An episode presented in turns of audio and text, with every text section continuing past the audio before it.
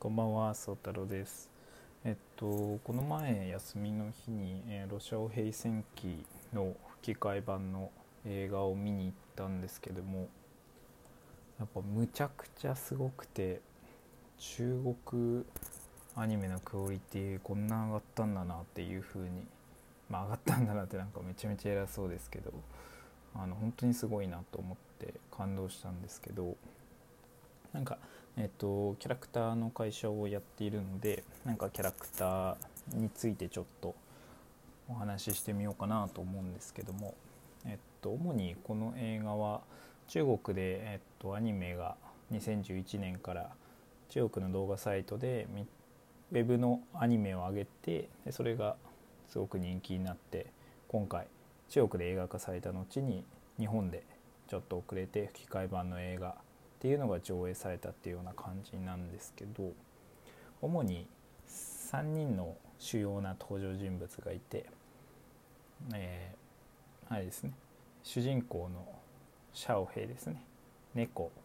の妖精なんですけど、まあ、人間にも変化することができるっていうやつ。あとは人間の無限という後々に、えーシャオヘイの、えー師匠になるような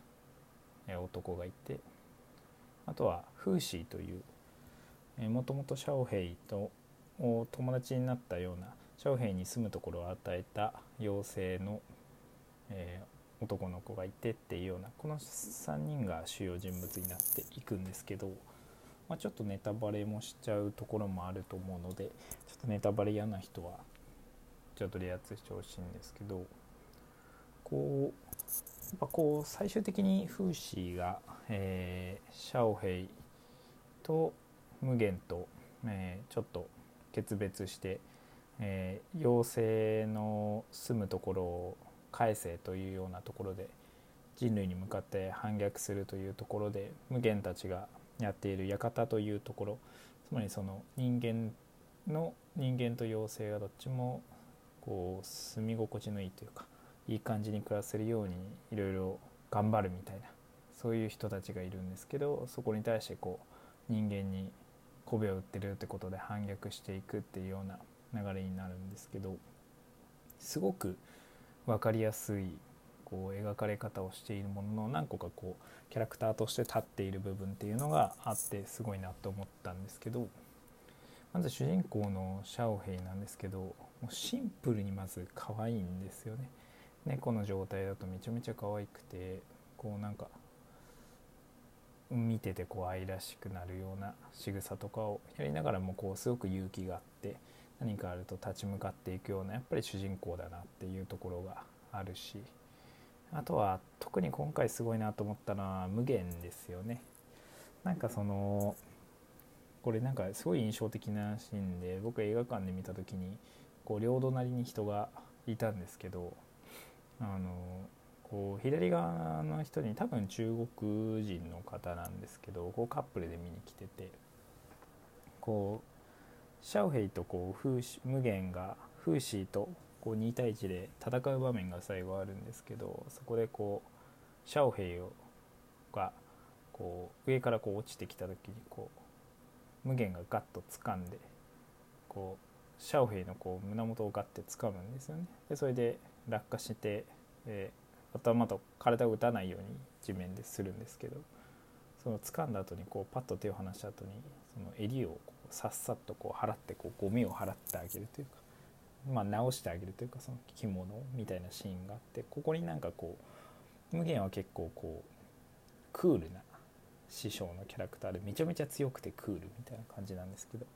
こう人人間らしさというか優しいところが垣間見えるみたいなギャップですごくいいなっていう感じとともにシャオヘイがやっぱり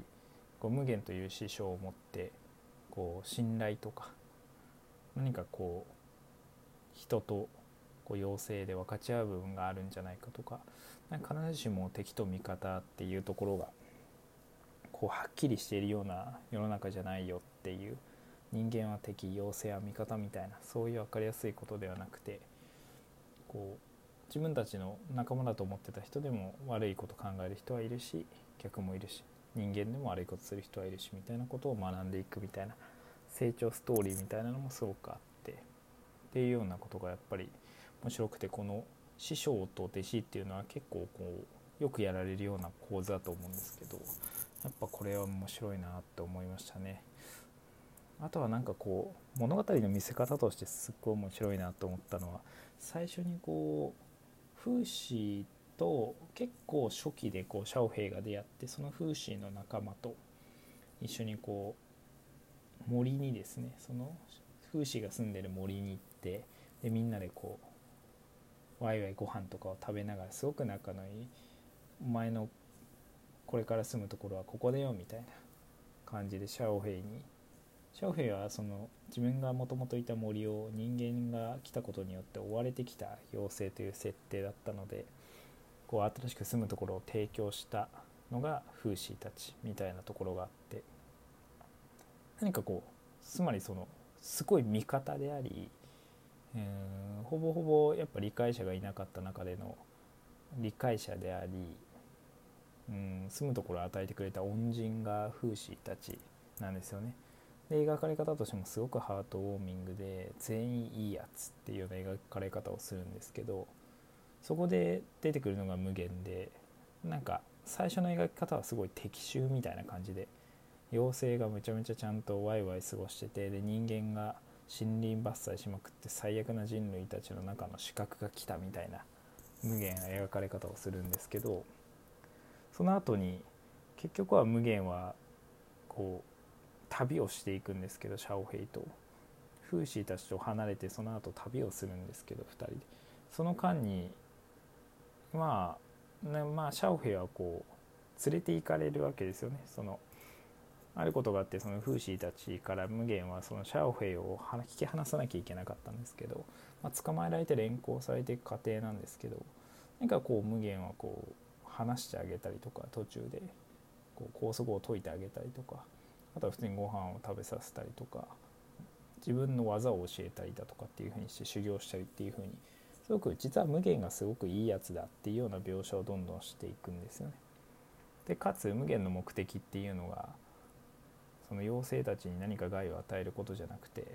こう妖精たちを強制していくことでありかつシャオフェイに関しても何か不利益を被らせようとしてるわけではないということがだんだんシャオフェイも分かってきて無限はすごいいいやつだっていう風になっていくっていうなんかこのコントラストがすごい面白いなと思ってなんか普通にやろうとしたら何かこう味方となるやつらが何かしらの不利益を被った敵に対してみんなで協力して倒していくっていうようなストーリーがまあよくあるものだと思うんですけどこう一回すごく仲間でハートウォーミングなくだりをやったその仲間たちが実はすごく心に闇を抱えていてっていうようなことを描くっていうのはなんかすごく面白いなというふうに思ったし、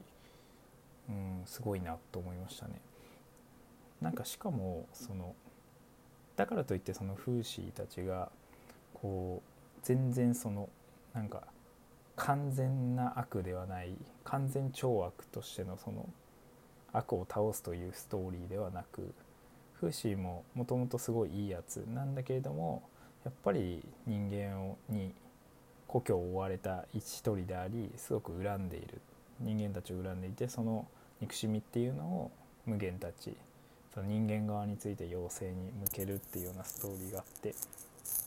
なんかこう人っていい面も悪い面もみんながあって一筋縄ではいかなくてな完全な善悪ってないよねみたいなそういう話をすごく絵はキャッチーで子供受けするようなものだしカラーリングもサイドが低くて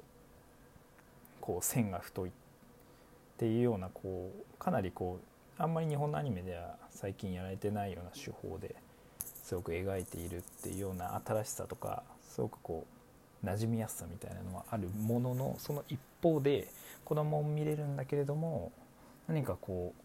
う子供が見ても大人が見てもこう世の中って単純じゃないよねとかその人間の心とかって単純じゃないよねっていうのを思わせてくれるような話っていうところですっごい面白かったですね。なんかやっぱりこの無限のキャラクターの深みっていうのがすごいなあというふうに思ったところでしたねなんか皆さん是非ロシア平戦記中国の作品で、まあ、上映数も公開されてまだ1週間とかだと思うんですけどまあ結構少なかったんで1日2回とかだったんでまああんまり公開されてない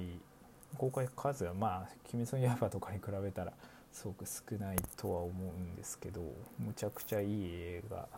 だったので是非「鬼滅」見た方は「路上平戦記」も見てみてもらえればななんて思ってます。結構こう声優陣も豪華だったりとかしてなんかでもあれっすね。あのー、まあ花澤香菜さんなんですけどそのシャオヘイの声優が。あのああ花澤香菜だなってってなりますね。なんか あの一発目でなんかもう分かりやすいぐらいそうだなみたいになってなんか中国の作品を見ているはずなのに何かすごい親近感を感じるというかなんかこうおおってなんかすごいそこはなんか違和感をなんか感じまあしょうがないんですけど感じたところがありましたね。はい、っていうまあクソどうでもいい話なんですけど。なんかあの見に行ったらステッカーももらえてなんか絶妙ななんかなんかねよく絶妙なデザインのステッカーがもらえたので なんか是非気になった方は行ってみてもらえたらななんて思ってます。じゃあこんな感じで今日はロシア語平戦記の映画についてお話ししてきました。ではまた是非聴いてみてください。ソータルでした。